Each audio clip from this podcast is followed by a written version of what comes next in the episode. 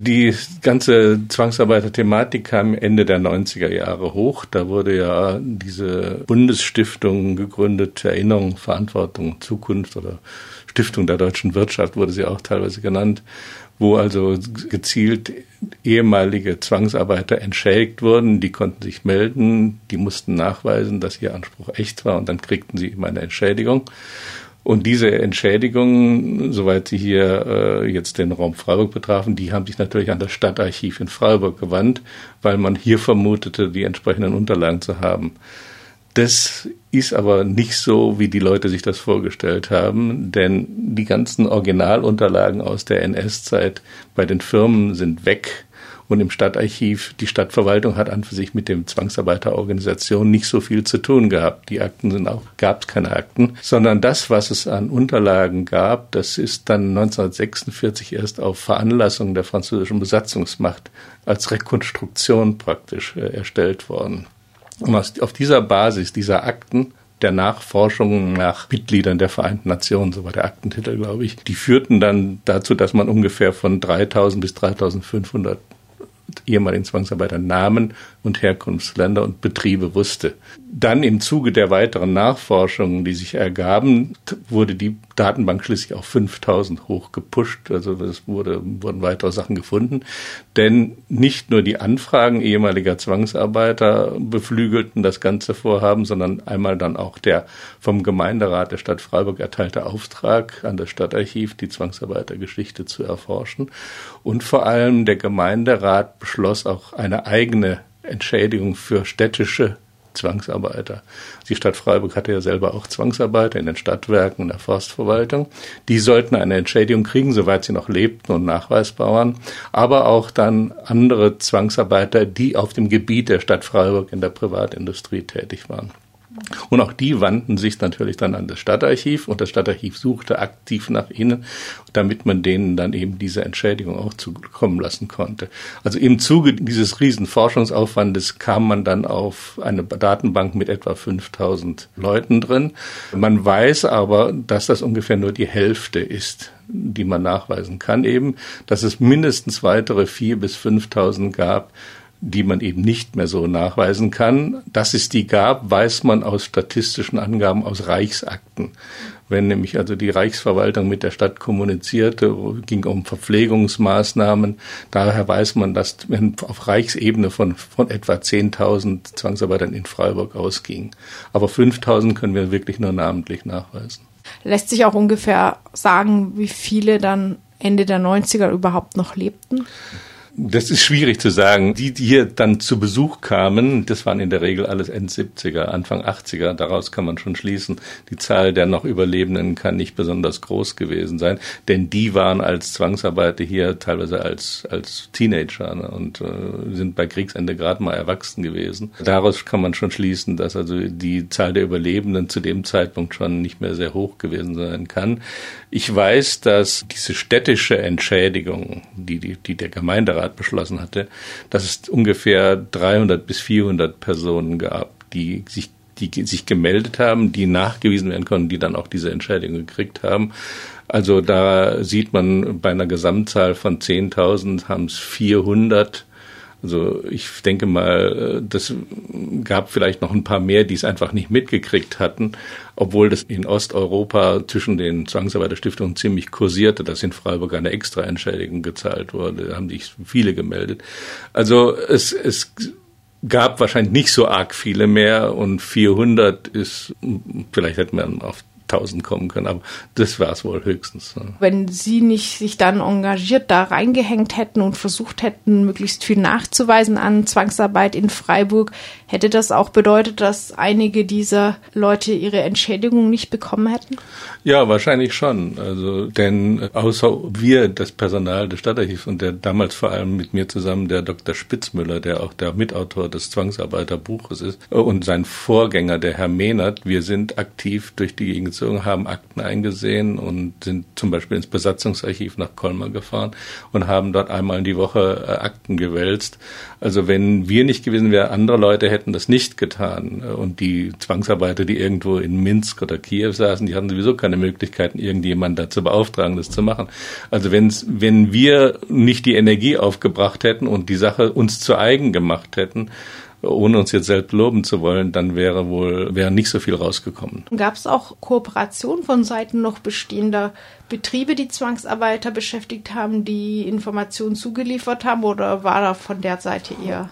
Also die Betriebe selber haben in der Regel, wir haben es versucht rauszukriegen, keine Unterlagen mehr. Äh, und das war ein Argument, auf das wir ein paar Mal gestoßen sind, dass eben die sagten, ja, wir haben keine eigenen Unterlagen, wir können zu euren Forschungen nichts beitragen, aber wir geben zu, wir haben Zwangsarbeiter gehabt, aber wir zahlen eben in diese Fonds, in diese Stiftung Geld ein und damit ist dann, muss die Sache für uns, wir sind auch zum Teil, waren das ja Nachfolgebetriebe, es waren ja gar nicht mehr die Originalbesitzer und die hatten deswegen auch keine Unterlagen. Unterlagen mehr von denen. Ne?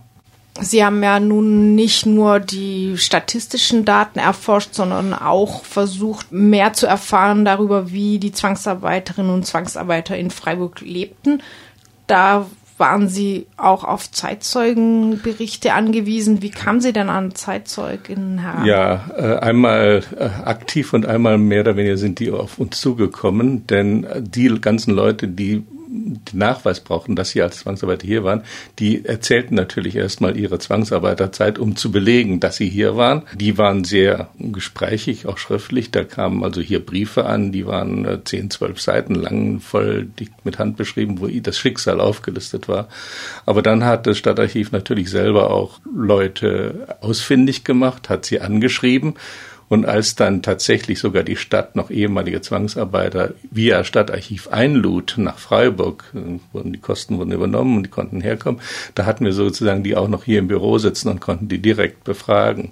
Und dabei kamen natürlich dann ganz interessante Sachen über die Einzelschicksale und die, die Lebenswege zum Vorschein.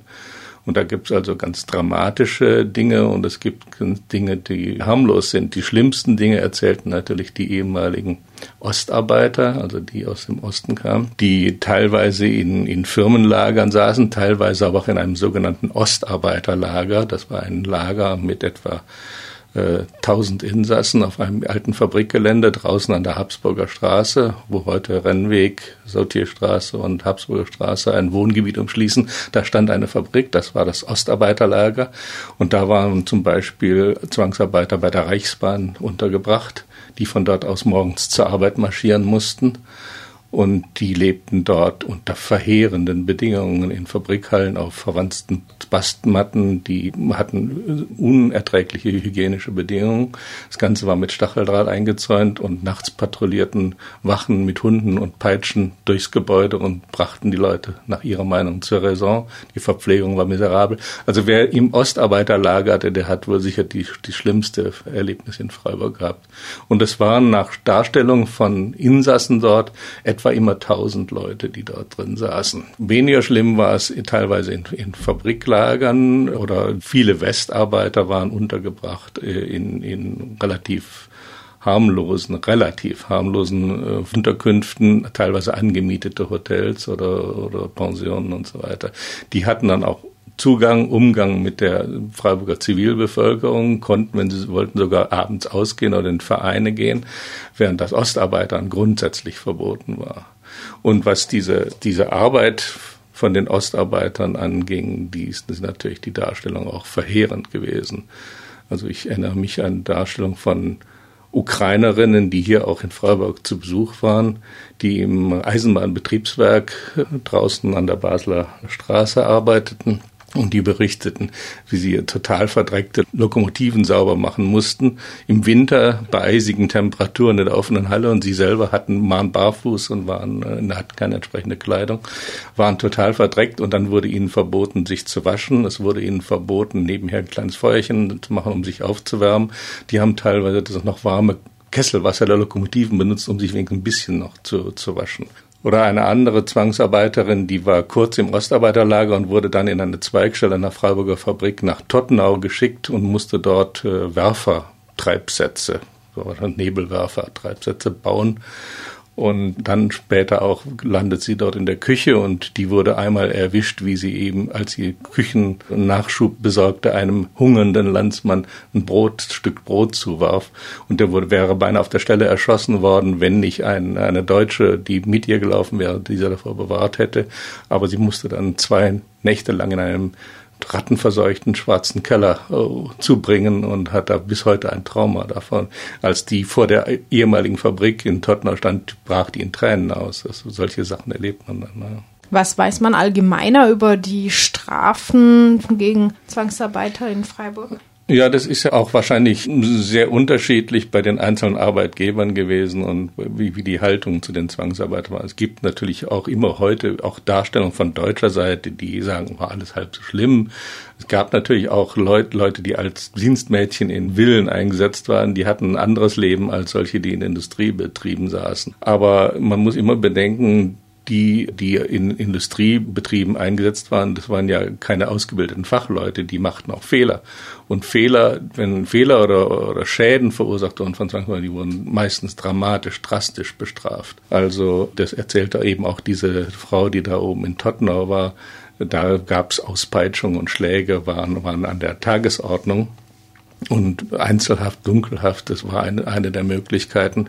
Wie groß war die Bereitschaft von Seiten der Bevölkerung, also der Freiburger Bevölkerung, ähm, zu berichten? Also wir haben da ein paar Meldungen, als die Leute in der Zeitung lasen, dass so ein Forschungsprojekt läuft. Zum Beispiel entsinne mich, dass als sich eine Frau meldete, die als junges Mädchen auf welche Weise auch immer mal Zutritt hatte zu diesem Ostarbeiterlager und die dort aus deutscher Sicht die Zustände sah und die vollauf bestätigte, was wir auch von der Zwangsarbeiter selber gesehen hatten. Wir hatten auch Meldungen von Leuten, die in Kappel mal Berührungen hatten mit den Zwangsarbeitern im Kappler Bergwerk, die also auch bestätigten, was wir von den Zwangsarbeitern selber wissen. Also die Leute sind durchaus bereit, jedenfalls einige einige Leute sind bereit, ihr Wissen da bekannt zu geben. Und äh, sie sind ja teilweise eben auch schuldlos, in Anführungszeichen. Ne? Denn sie haben es auch nur miterlebt und fanden es auch damals schon grauenhaft. Wir haben also sehr interessante Berichte von ukrainischen Jugendlichen, die als Bergleute oben in Kappel bei der Stolberger Zink am Schauinsland eingesetzt waren und die berichteten, wie sie unter Tage mit ihren deutschen Kollegen zusammenarbeiteten. Die wurden tagsüber mit Essens verpflegt von der Firma und die, die Zwangsarbeiter Jugendlichen kriegten nichts. Dann haben teilweise die deutschen Arbeiter den Ukrainern was abgegeben, auch schon aus Eigeninteresse, damit die bei Kräften blieben und mitarbeiten konnten. Und da gab es dann aber auch interessante Geschichten von den Ukrainern, die eben teilweise nachts nur Lachs bewacht, ganz oben am Schauinsland, über 1000 Meter in, in Baracken hausten, wie sie nachts dann raus konnten und unter dem Berg, durch, unterm Bergweg durch bis nach Hofsgrund gelaufen sind, um dort bei irgendwelchen Leuten Schweizer Sender zu hören und sich über die tatsächliche Weltkriegslage zu orientieren. Also das sind abenteuerliche Geschichten, die man fast nicht vorstellen konnte, aber die, die belegbar sind. Ja.